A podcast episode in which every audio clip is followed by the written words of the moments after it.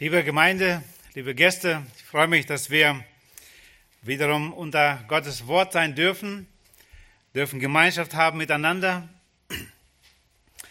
dürfen uns freuen über die Vergebung, dass der Herr uns gerufen hat in seine Nachfolge, aber noch viel mehr, er hat uns auch gerufen in seinen Dienst, wo wir ihm dienen dürfen, nun aus Dankbarkeit, aus Liebe, der uns seine Liebe erwiesen hat. Gott in Jesus Christus. Ich habe nachgedacht in letzter Zeit, ich habe irgendwie so viele Lieblingsthemen. Und die werden irgendwie immer mehr. Und das Thema, worüber wir heute sprechen, gehört auch mit dazu. Das Thema Berufung. Ich habe sicher das Wochenblatt schon in der Hand und ich hoffe, dass ihr irgendwo mitschreibt oder mit Fragezeichen stellt. Ich möchte mit uns heute über einige Verse sprechen, da wo Jeremia berufen wurde. In Jeremia Kapitel 1 geht es um die Berufung Jeremias zum Propheten. Wir haben gerade als Gemeinde im Wegweiser einige gute Hinweise schon bekommen, wir haben letzte Tage sie gelesen und wir machen sicher Gedanken darüber. Und ich möchte dem nicht widersprechen. Ich hoffe, dass es uns hilft, dass es ergänzend wirkt für uns, jeden Einzelnen. Ich sehe, dass es einfach ein sehr wichtiges Thema ist, auch unter uns Christen heute.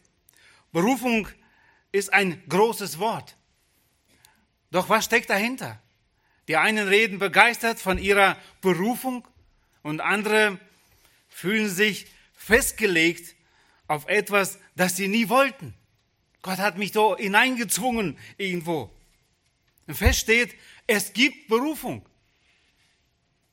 Und es gibt Missverständnisse, die man unbedingt vermeiden sollte, wenn man sich fragt, was ich dann mit meinem Leben so tun sollte. Berufung ist nicht mit dem Beruf gleichzustellen. Berufung ist immer größer als ein einzelner Beruf.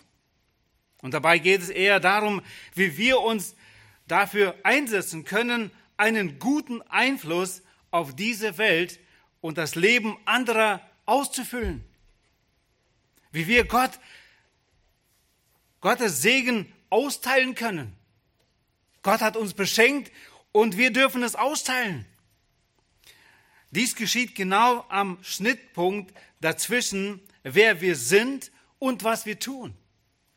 Und manchmal hat das etwas mit unserem Berufsleben zu tun, oft aber auch nicht. Nie aber lässt sich Berufung auf unseren Job oder auf unsere Arbeit reduzieren. Da, wo wir dem anderen dienen, ob es dem Ehepartner ist, den Kindern, oder auch sonst mit unseren Gaben, die wir von Gott bekommen haben, da leben wir Berufung. Die Arbeit, die uns am meisten erfüllt, könnte man sagen, hat immer einen Bezug zu unserem Lebenswerk und dazu, wofür unser Herz schlägt und zu Tätigkeiten, die uns aufleben lassen. Und das unerfüllbare Ideal wäre, wenn wir nur solche Aufgaben tun würden. Jeder einzelne von uns. Doch die Realität ist, dass wir auch Pflichten haben, die uns keine Freude sind, doch dringend notwendig sind in unserem Leben.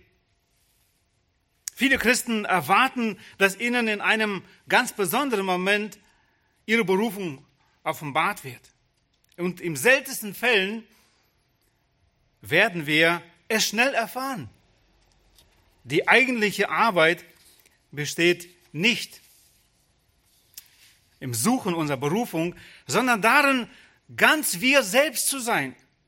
Deswegen gibt es hier auch keine schnellen Antworten. Berufung ist ein Wachstumsprozess. Und in diesem Wegweiser, wie ich schon sagte, haben wir einige gute Fragen dazu gestellt. Es ist Gottes wunderbares Werk in uns zu entdecken und Ja dazu zu haben und ein Ja zu Gott zu sagen und sagen, ja, damit möchte ich dir dienen. Das, was du mir gegeben hast. Und das ist etwas Großartiges. Schlagen wir auf Jeremia Kapitel 1. Jeremia Kapitel 1. Ich lese zuerst die ersten drei Verse. Da heißt es, die Worte Jeremias, des Sohnes Hilkias, von den Priestern, die in Anatai, dort im Land Benjamin wohnten, an welchem das Wort des Herrn erging in den Tagen Josias, des Sohnes Amons, des Königs von Juda im 13. Jahr seiner Regierung und auch in den Tagen Joachims, des Sohnes Josias, des Königs von Juda, bis zum Ende des elften Jahres Zedekias, des Sohnes Josias, des Königs von Juda, bis zur Wegführung Jerusalems im fünften Monat. Das Buch Jeremia wurde genannt nach seinem menschlichen Verfasser, der es beginnt mit die Worte Jeremias. Jeremia erzählt mehr als jeder andere Prophet von seinem eigenen Leben, seinem Dienst, den Reaktionen seiner Zuhörer, seiner Prüfungen und persönlichen Gefühlen. Jeremia lebte in einem kleinen Dorf, Anatot, etwa fünf Kilometer entfernt von Jerusalem und später in Jerusalem. Er blieb unverheiratet, Jeremias Dienst umfasste mindestens 50 Jahre und die Berufung ereignete sich in den Tagen Josias, was wir gerade in den Versen 2 und 3 gelesen haben. Die Erzählung wird, wie bei Jesaja, in einem geschichtlichen Rahmen gestellt, um sie von einem Märchen zu unterscheiden. Also es wird genannt, wann dieses dann geschehen kann, ist und wie man das auch prüfen kann. Genau in, da in der Geschichte hat sich das ereignet, diese Berufung. Die Erzählung beginnt mit einem Wort des Herrn in Vers 2, an welchem das Wort des Herrn erging in den Tagen Josias. Mit einem Hörerlebnis. Zum Unterschied zu Jesaja, der während einer Vision berufen wurde. In unserem heutigen Abschnitt liegt insgesamt ein Selbstbericht Jeremias sozusagen zu seiner Berufung da, den er selbst beschreibt oder darüber spricht. Und erstens möchte ich kurz mit uns anschauen die Einsetzung in das Prophetenamt. Die Einsetzung in das Prophetenamt. Verse 4 und 5. Und da heißt es, und das Wort des Herrn erging an mich folgendermaßen. Ehe ich dich im Mutterleib bildete, habe ich dich ersehen, und bevor du aus dem Mutterleib hervorkamst, habe ich dich geheiligt. Zum Propheten für die Völker habe ich dich bestimmt. Eine andere Übersetzung sagt hier, noch ehe ich dich im Mutterleib formte, habe ich dich ausersehen, noch ehe du aus dem Mutterschoß hervorkamst, habe ich dich geheiligt, zum Propheten für die Völker habe ich dich bestimmt. Und diese Worte erinnern an die Erschaffung des Menschen. Den Menschen sorgsam und liebevoll formten, heißt mehr als zum Land und mehr zu sagen, es werde zu sagen. Wie sehr seinen Gott seinen künftigen Propheten liebt, zeigt er auch in dem Wort, dass er, dass er ihn ja, heiligte oder geheiligt hat. Damit ist ein Mensch gemeint, der Gott zu einem besonderen Dienst ruft. Gott hat ihn geformt. Wir lesen es auch in Psalm 139 sehr deutlich drüber. Und Gott hat nicht nur Jeremia geformt, sondern jeden einzelnen von uns. Das tut er bis heute. Jedes neue Geschöpf. Er formt es in seiner Liebe.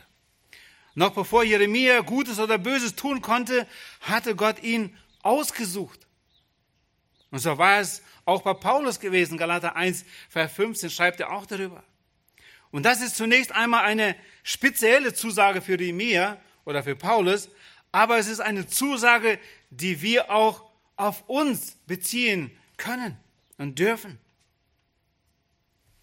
Bekannt sind uns die Menschen, die etwas Besonderes gemacht und geleistet haben.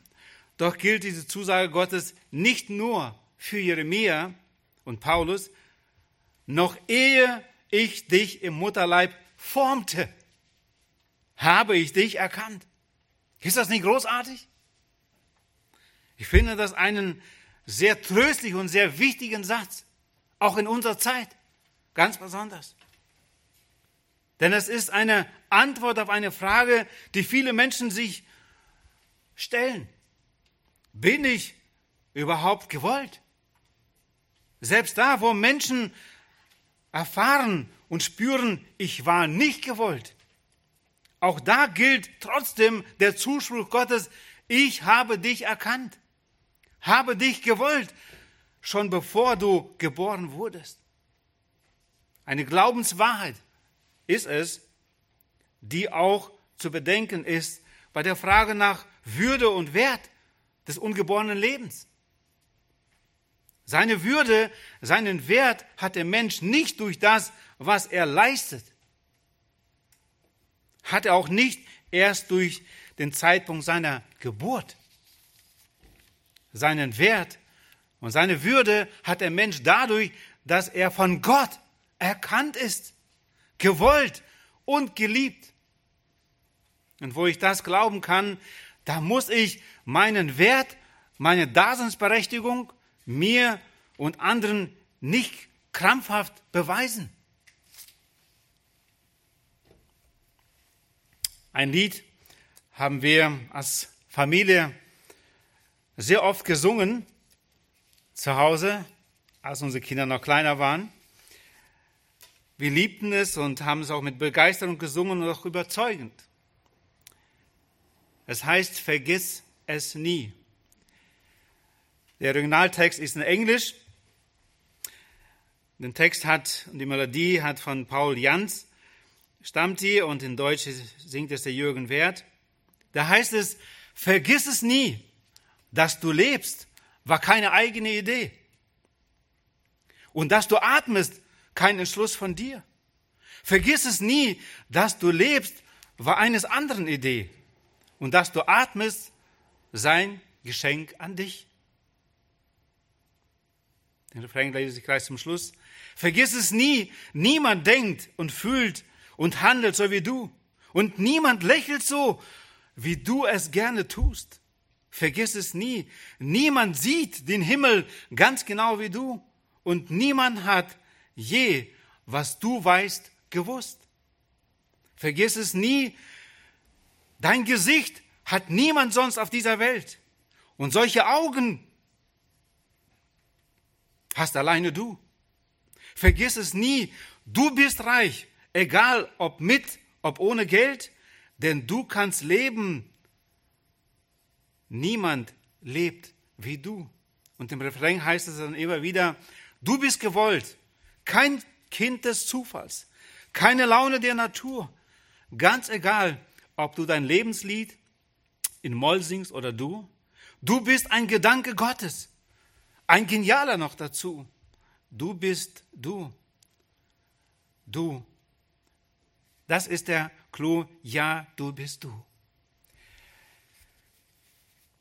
Die göttliche Berufung Jeremias als Prophet erhielt auch, wenn sie nur kurz war, eine Botschaft, die ihn ermutigen sollte, diese Aufgaben zu übernehmen.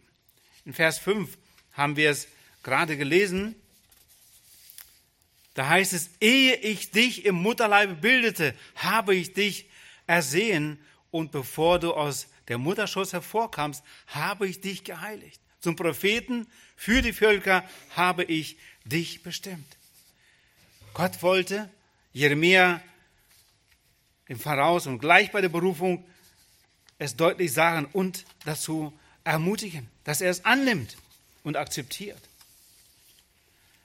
Zweitens schauen wir kurz, wie Jeremia darauf reagierte, auf diese Berufung. Da heißt es im Vers 6, da sprach ich, ach Herr, siehe, ich kann nicht reden, denn ich bin zu jung. Das war die Reaktion. Gott beauftragt Jeremia, ein Prophet zu sein und im Namen Gottes Worte an Menschen zu reden. Und Jeremia sagt, nein. Und zwar mit guten Gründen, indem er auf seine fehlende Qualifikationen hinweist. Und er sagt, ich bin zu jung. In einer Gesellschaft, in der die Alten und Lebenserfahrenen besonders geachtet werden, da werde ich doch nicht ernst genommen mit circa 20 Jahren. Und außerdem kann ich nicht reden. Und er hat ja recht mit seinen Argumenten. Dafür bin ich zu jung. Der andere sagt heute, dafür bin ich zu alt. Ich kann doch nicht reden, nicht vor anderen so vielen Menschen sich einfach hinstellen und reden. Und dann noch Gottes Wort. Dafür bin ich nicht ausgebildet. Weiß so viel nicht, was man doch wissen und kennen sollte. Ich traue mich nicht. Ich habe auch gar keine Zeit. Bin ohnehin schon am Anschlag meiner Kräfte und zeitlichen Möglichkeiten. Kennen wir solche Ausreden?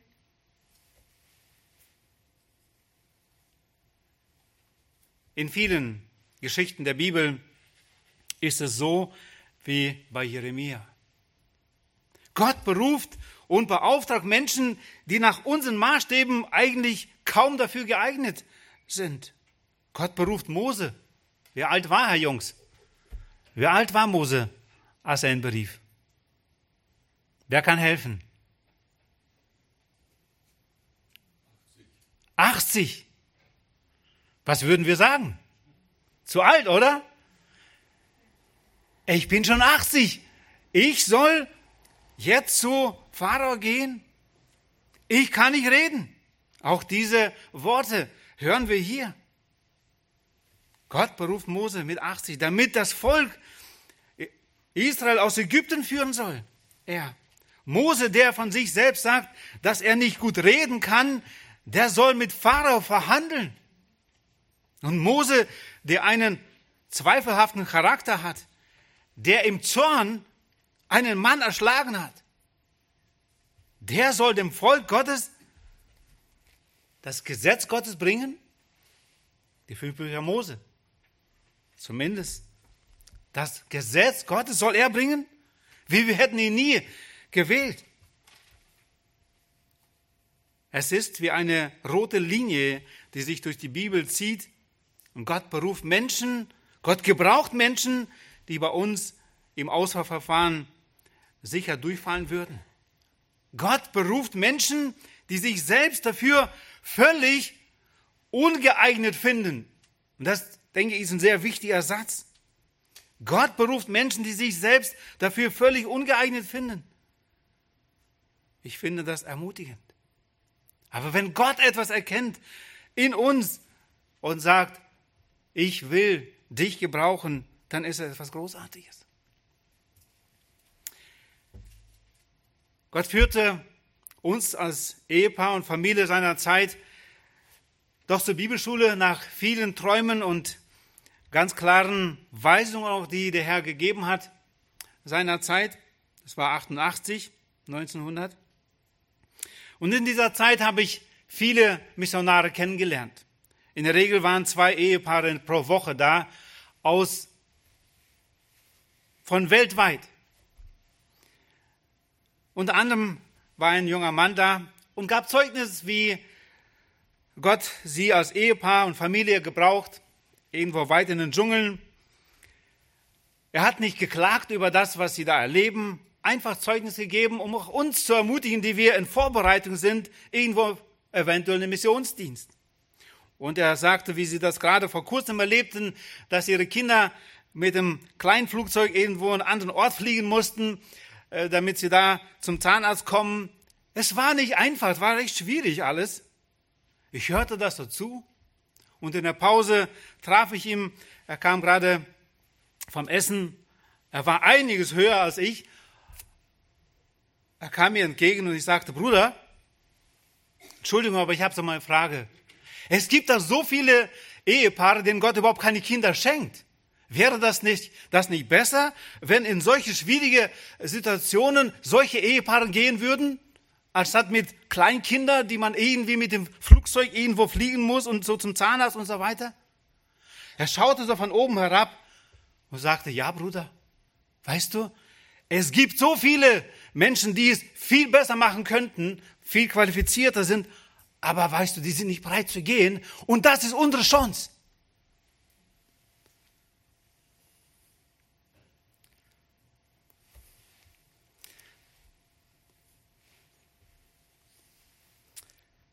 Dieser Satz gehört zu den vielen anderen, die ich gehört habe in der Vorbereitungszeit, warum wir heute in Berlin sind.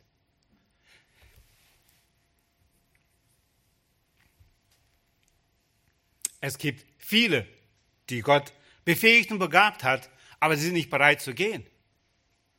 Und das ist unsere Chance. Gott beruft dann andere. Gott zwingt niemand. Aber Gott möchte uns gebrauchen.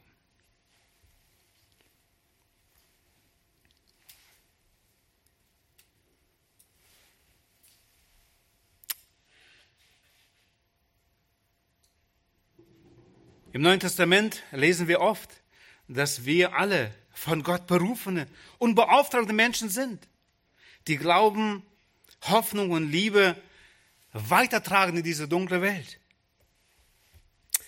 Der Timotheus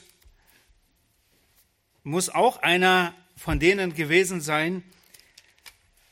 Er war sehr jung berufen worden. Wir lesen, wie er vieles gelernt hat von der Mutter und der Oma, war unterwiesen in der Schriften und Paulus trifft ihn und er sieht das Herz schlagen für Christus. Er ermutigt ihn und er setzt ihn ein zum Ältesten. Und trotzdem, dass er schon ein Diener war und Ältester, muss er wohl doch hier und da gewisse Schwierigkeiten haben. Und er sagt zu ihm, 1 Timotheus 4, Verse 12 bis 16, da heißt es, Niemand, ich lese aus der Elberfelder Übersetzung, niemand verachte deine Jugend. Vielmehr sah ein Vorbild den Gläubigen im Wort, im Wandel, in Liebe, im Glauben, in Keuschheit. Bis ich komme, achte auf das Vorlesen, auf das Ermahnen, auf das Lehren. Vernachlässige nicht die Gnadengabe in dir, die dir gegeben worden ist durch Weissagung mit Handauflegung der Ältestenschaft. Bedenke dies sorgfältig, lebe darin, damit deine Fortschritte allen offenbar seien. Habe Acht auf dich selbst und auf die Lehre, beharre in diesen Dingen. Denn wenn du dies tust, so wirst du sowohl dich selbst erretten, als auch die dich hören. Niemand verachte deine Jugend. Er muss wohl doch gewisse Schwierigkeiten gehabt haben im Nachdenken, dass er so jung ist. Und ich kann das nachvollziehen. Ich denke in einem Moment, wir fingen hier gerade in Lichtenberg mit der Gemeindegründung an. Ich war gerade 34,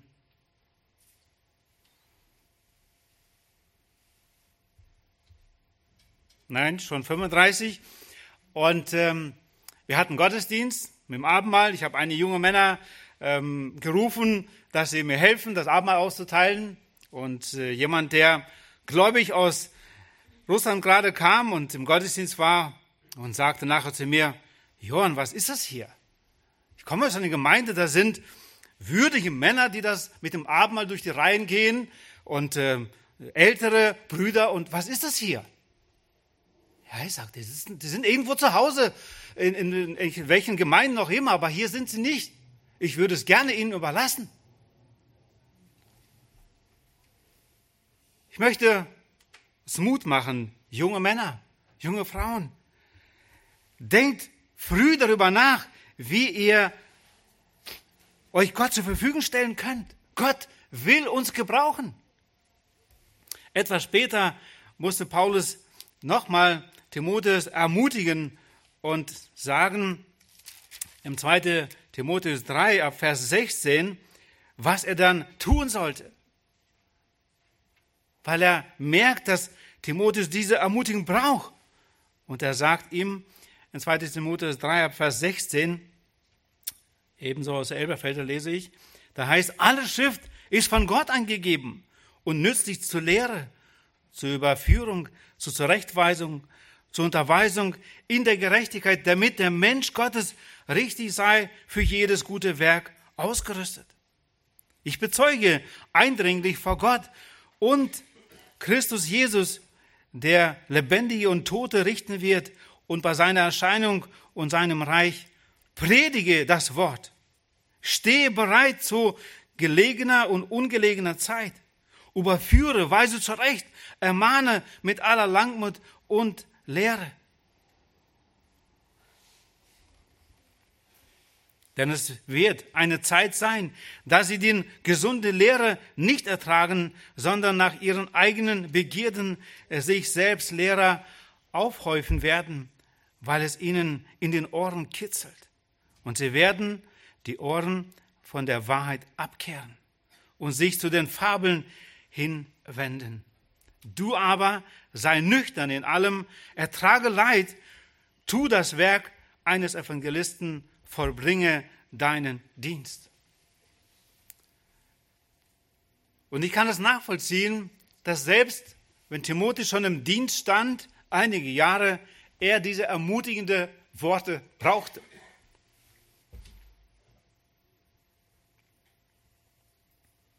Ich erfahre es immer wieder, wie doch schwer und nicht einfach es ist, wirklich Gottes Wort treu und in Wahrheit weiterzugeben.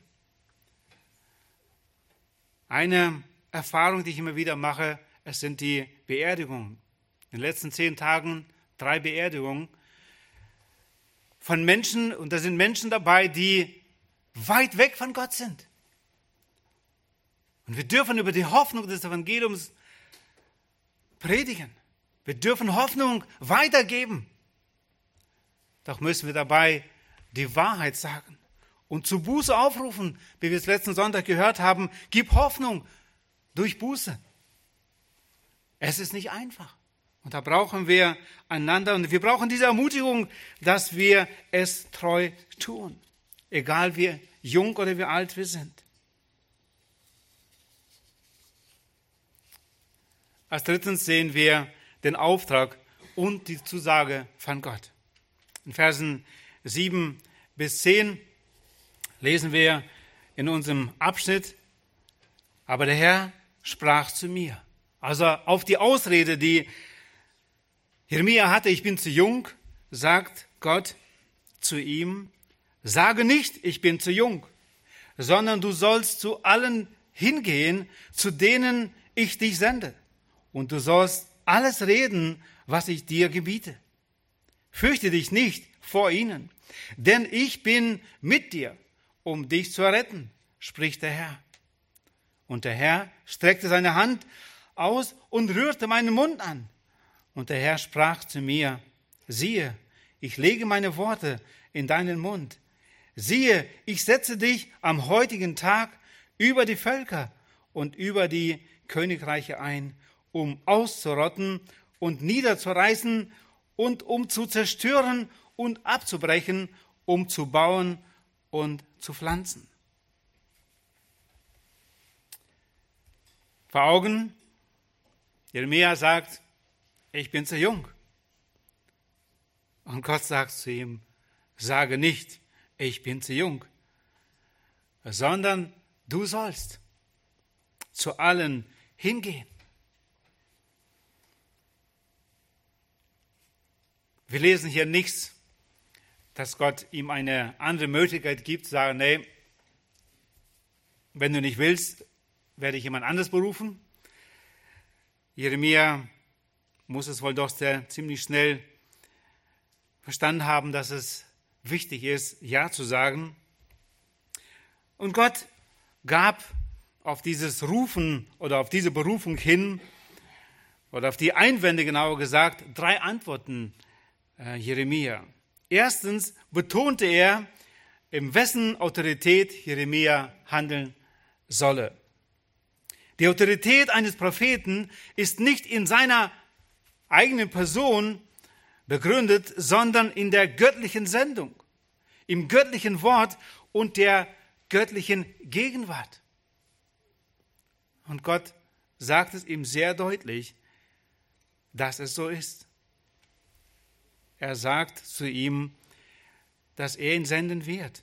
Aber es ist, der Sendende ist Gott. Und die Autorität liegt nicht in den Propheten, in ihm, sondern in Gott, der ihn sendet und auch seine Zusage ihm gibt. Jeremia konnte seine Unerfahrenheit nicht als Argument benutzen, um sich vor der, dieser Aufgabe zu drücken. Im Gegenteil, noch viel mehr. Er würde sich weder seine Zuhörerschaft noch seine Botschaft aussuchen können. Das macht Gott ihm sehr klar. Zu denen ich dich sende. Er würde sich weder seine Zuhörerschaft, wie gesagt, aussuchen, vielmehr sollte er zu jedem gehen, zu dem Gott ihn senden und alles predigen, was Gott ihm gebieten würde. Und Jeremia musste kein sprachgewandter Politiker sein, sondern einfach ein treuer Bote Gottes. Einfach ein treuer Bote Gottes.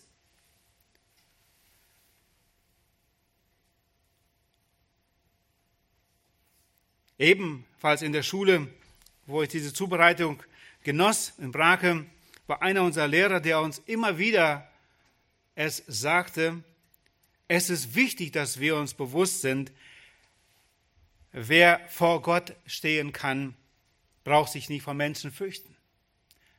Wer vor Gott knien kann, der braucht sich nicht vor Menschen fürchten. Und nicht selten ging ich genau mit diesem Satz in, diesem meinen, in meinem Herzen, meine Gedanken zu diesen Zu- und Türen, zu Generälen, zu Offizieren und bat um Erlaubnis, dass wir in den verschiedenen Clubs Veranstaltungen machen können. Ja, ich war gerade 33 Jahre alt und eigentlich hatte ich Angst. Aber Gott gab mir diesen Mut im Wissen, er hat gesandt, er hat beauftragt, das Evangelium zu verkündigen.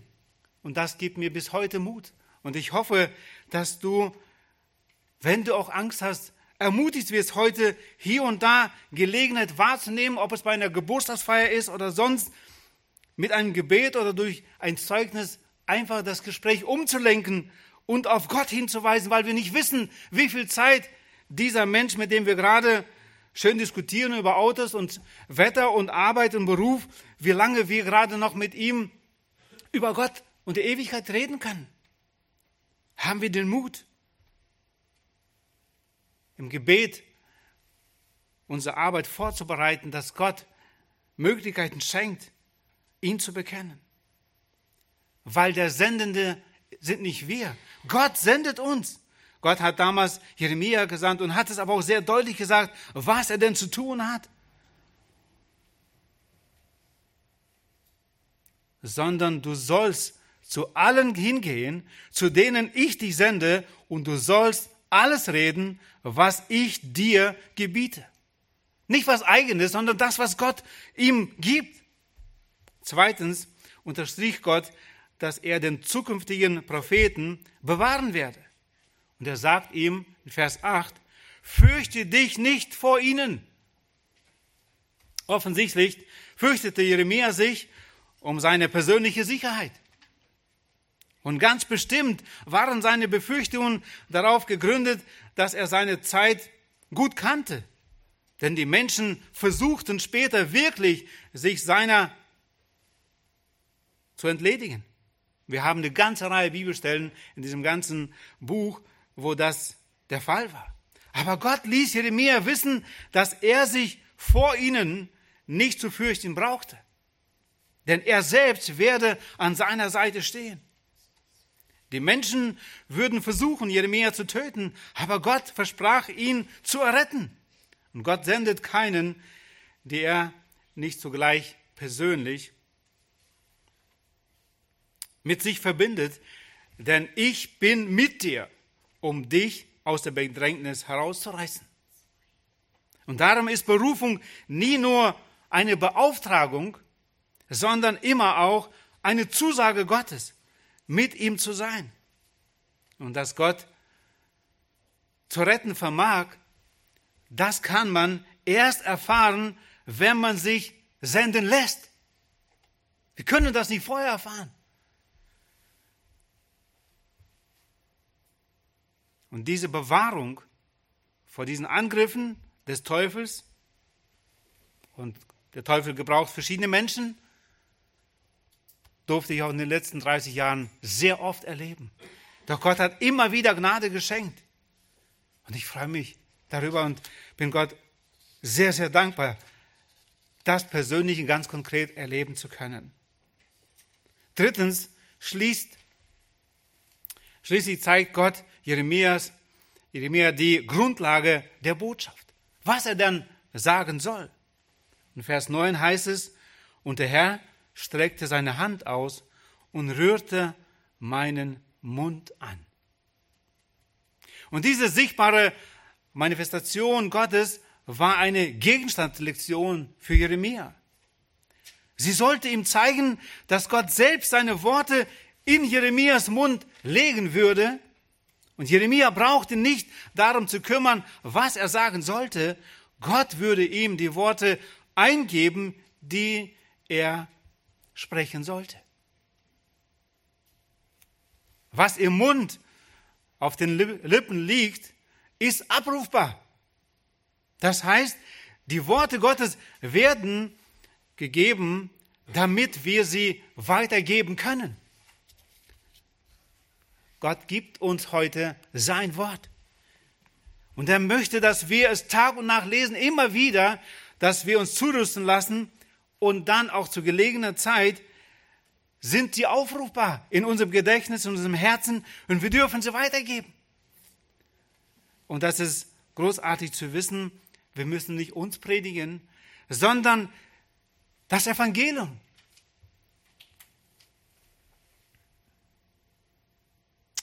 Und dabei liefert Gott dem Propheten kein abgedrucktes Predigtprogramm mit. Jeremia muss gehen, ohne dass er im Einzelnen weiß, was er da zu sagen hat. Und außerdem sollte ein Prophet auch einen Dienst der Stellvertretung tun, also Fürbitte tun. Die Ausforderung Jeremias zum Dienst für Gott erschöpft sich nicht nur in der Übermittlung der Gerichte.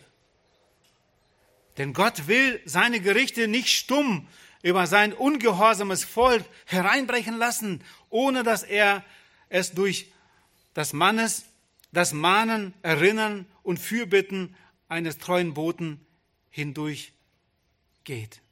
Gott erwartete von Jeremia ein umfassbares Einstehen mit Leib und Leben für sein Volk vor Gott.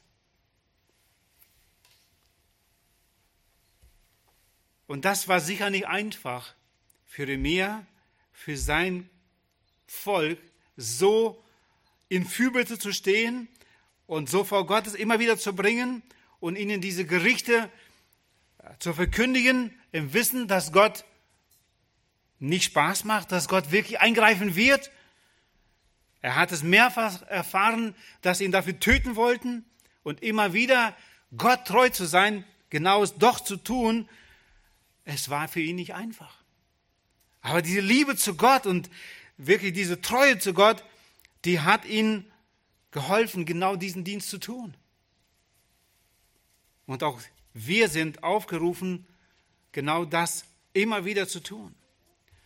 Nun fasst Gott den Inhalt der Botschaft Jeremias zusammen in Vers 10.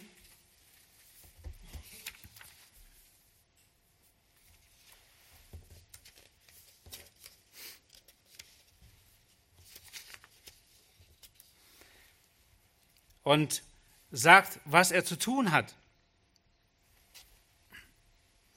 Sie würde eine Botschaft sowohl des Gerichts als auch des Segens für die Völker und Königreiche. Königreiche. Gott gebrauchte zwei Bilder, um Jeremias Auftrag zu beschreiben. Gott sagt diese, dieses Bild etwas später nochmal zu ihm und ich lese Jeremia 31 noch 28. Da wird es auch gut zusammengefasst. Und es soll geschehen, wie ich, also Gott ist der Handelnde und Gott spricht hier, wie ich über sie gewacht habe, um sie auszureißen und zu zerstören, sie niederzureißen und zu verderben und ihnen übel zu tun, so werde ich über sie wachen, um aufzubauen und zu pflanzen, spricht der Herr. Im Vergleich, Jeremia, er soll es verstehen, er soll sozusagen wie ein Bauer, soll er einmal das Ausreichen, Ausreißen, Gericht ankündigen und pflanzen, das ist sozusagen den Segen, den er hier verheißt. Ferner verglich er ihn, also Gott, Jeremia, mit einem Baumeister und sagte, dass er einreißen, zerstören, verderben, also dieses Gericht ankündigen, also Gott ist der Handelnde, und bauen, sozusagen den Segen verheißen werde. Jeremia war nur der Bote.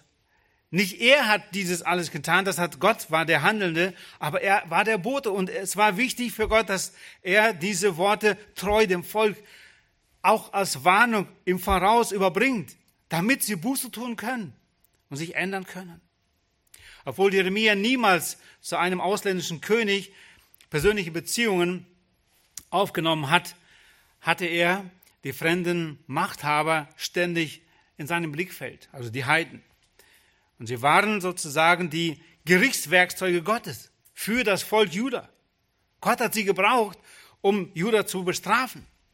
Und zweitens war das Gericht am Volk Gottes, durfte Jeremia erfahren, wie dieses Gericht Gottes am Volk zum Guten für die Heiden war. Die noch, die nach Babylon verbannten, sollen für ihre Verbanner Fürbitte tun.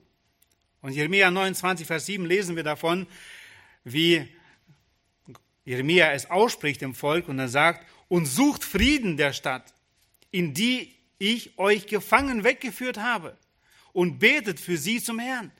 Also das Volk musste für ihre Feinde beten, dass Gott sie segnet. Und Gott sagt, damit es euch gut geht. Und so war Jeremia berufen, dieser Prophet zu sein, der wie Gericht, so auch Segen verkündigen sollte, Gottes Volk. Ich sagte schon, dass jeder einzelne von uns berufen ist, dem Herrn nachzufolgen, aber auch ihm zu dienen. Und Epheser 2, Vers 10 ist einfach eine sehr wichtige Stelle, denke ich, für uns heute in der Anwendung. Denn wir sind sein Gebilde, in Christus Jesus geschaffen zu guten Werken, die Gott vorher bereitet hat, damit wir in ihnen wandeln sollen. Wenn wir das Thema Berufung über nachdenken, was denken wir heute selbst darüber? Wo stehen wir? Als erstes hat Gott uns gerufen in seine Nachfolge.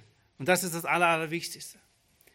Und ich glaube, als zweites ist es für den Herrn wichtig, dass wir in der Familie Gottes, in der Gemeinde ankommen, dass wir öffentlich bezeugen durch die Taufe, ich gehöre zu Christus.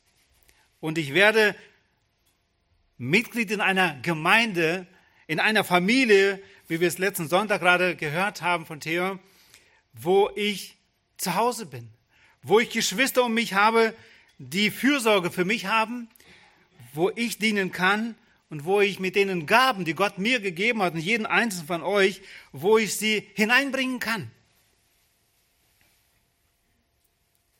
Es ist so wichtig, dass wir in dieser Familie Gottes ankommen, dass wir da berufen sind.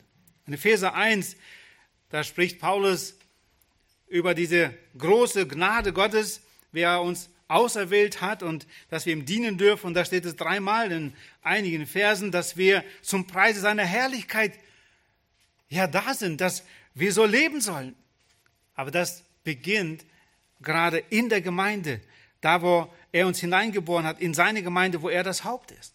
Und wenn wir dann in der Gemeinde dienen, dann ist natürlich immer wieder die Frage, aber wo ist mein Platz? Was möchte Gott von mir persönlich haben?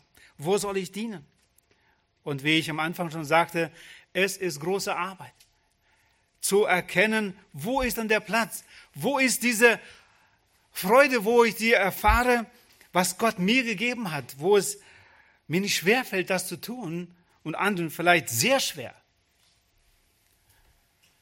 Ich war einige Jahre Jugendleiter in Paderborn in der Gemeinde, wo unser Zuhause war.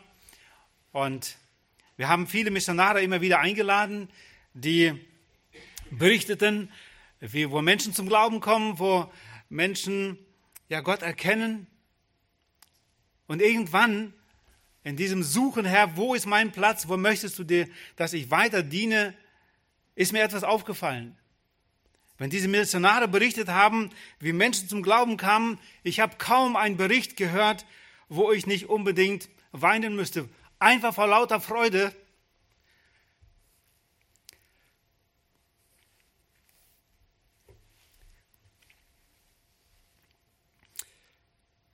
Es ist noch ein Mensch gerettet worden der von der Finsternis zum Licht gekommen ist. In meinen Gedanken habe ich bemerkt, es kommen richterliche Gedanken über all die anderen, die da so sitzen, trocken. Ja, da ist keine Tränen in den Augen vor Freude. Einfach, ja, sie hören einfach zu. Und ich habe gedacht in meinem Herzen, Mensch, wie, warum freuen sie sich nicht mit? Was ist da? Dass sie so gleichgültig sind. Bis ich verstanden habe, dass Gott mir eine Gabe des Evangelisten gegeben hat und den anderen eine andere Gabe. Ich durfte im Umfeld immer wieder erfahren, wie Menschen zum Glauben kamen. Ob es aus der Teenie waren oder Jugendliche. Mit vielen Menschen durfte ich immer wieder beten und sich mitfreuen, wie diese Menschen das Evangelium begreifen konnten und sich freuen konnten, er rettet. Und es gab für mich keine größere Freude, als mit Menschen auf Knien zu stehen, um mit ihnen zusammen um Errettung zu flehen. Und das ist auch etwas, was bis heute mein Herzschlag ist. Als ich das verstanden habe, dann brauchte ich nicht mehr die Geschwister richten. Ich suchte bei ihnen andere Gaben, aber es war für mich klar, dass Gott etwas mir gegeben hat und Gott will, dass ich das gebrauche. Daraufhin meldeten wir uns bei der Bibelschule an, damals mit 30 Jahren oder knapp 30, mit fünf Kindern. Es war schon was Besonderes. Aber Gott hat zugerüstet und vorbereitet und Gott hat diese Gabe weiter entfalten. Und wir freuen uns genau darin, ihm zu dienen. Ich weiß nicht, welche Gabe Gott dir gegeben hat. Ich bin mir aber sehr bewusst, dass Gott jedem Einzelnen eine Gabe, mindestens eine gegeben hat. Und in Römer 12, Vers 7 bis 8 da sagt Paulus, es sei, es sei Dienst im Dienen, es sei der lehrt in der Lehre, es sei der ermahnt in der Ermahnung, der mitteilt in Einfalt, der versteht, der vorsteht, Entschuldigung, mit Fleiß, der Barmherzigkeit übt, mit Freudigkeit. Und es sind einige Gaben hier aufgezeigt und Aktivitäten, wo Gott berufen hat und sie dienen dürfen. Mir ist sehr bewusst, zum Beispiel, wenn ich auf der Beerdigung stehe und den Dienst da tue, ich bin freigestellt, bekomme mein Gehalt von der Gemeinde, dass jemand anderes fleißig auf der Arbeit ist und viel gibt, damit ich diesen Dienst da tun kann. Und so dienen wir zusammen in diesem Dienst an Menschen, die in solche Not kommen. Die Frage ist, was ist unsere Reaktion, wenn wir über Berufung nachdenken?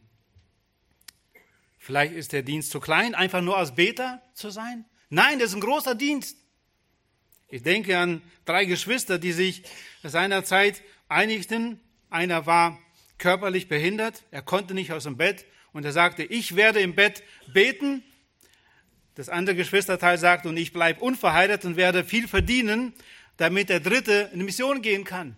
Und so haben sie zu dritt als drei Geschwister Gott gedient. Als Arbeiter, der gibt, der vollzeitig ging und der andere betet. Wo ist unser Platz? Wie dienen wir Gott wirklich von ganzem Herzen? Wir dürfen um diese Berufung, aber auch dann ganz konkret Dienst beten und der Herr wird uns zeigen und wird wirklich diese Erfüllung im Leben geben, die unseren Herrn ehrt und wo Menschen um uns herum gesegnet werden.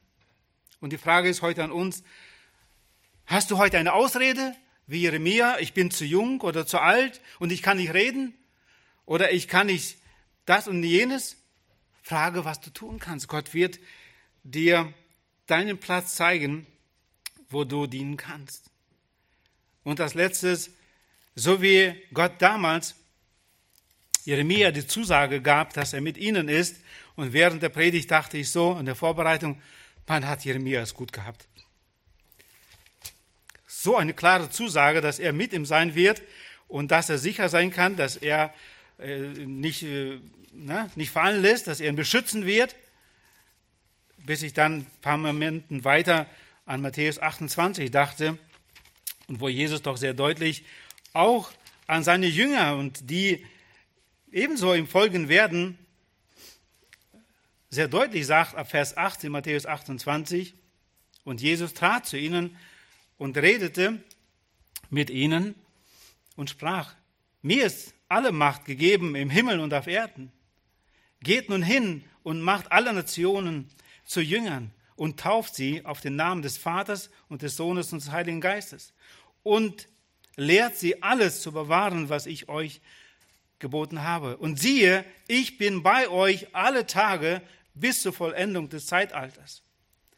Gott hat uns auch seine Zusage gegeben. Die ist heute aktuell.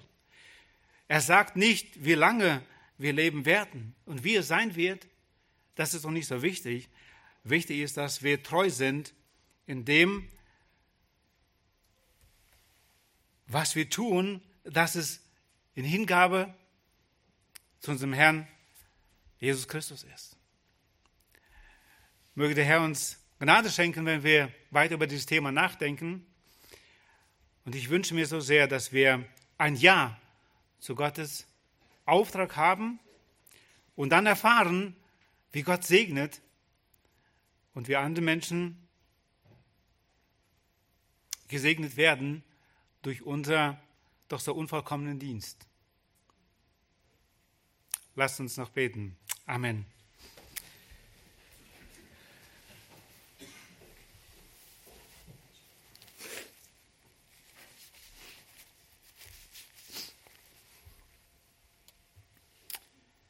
Großer Gott, hab herzlichen Dank auch für das Thema heute,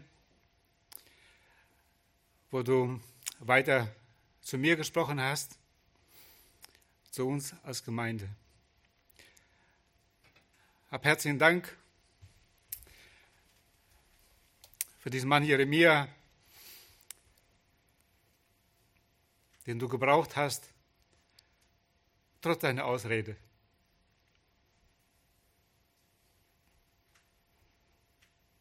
Danke, dass du jedes einzelne Herz von uns heute kennst und du weißt, wo unsere Ausreden heute sind, warum wir dir nicht so hingegeben, treu dienen wollen.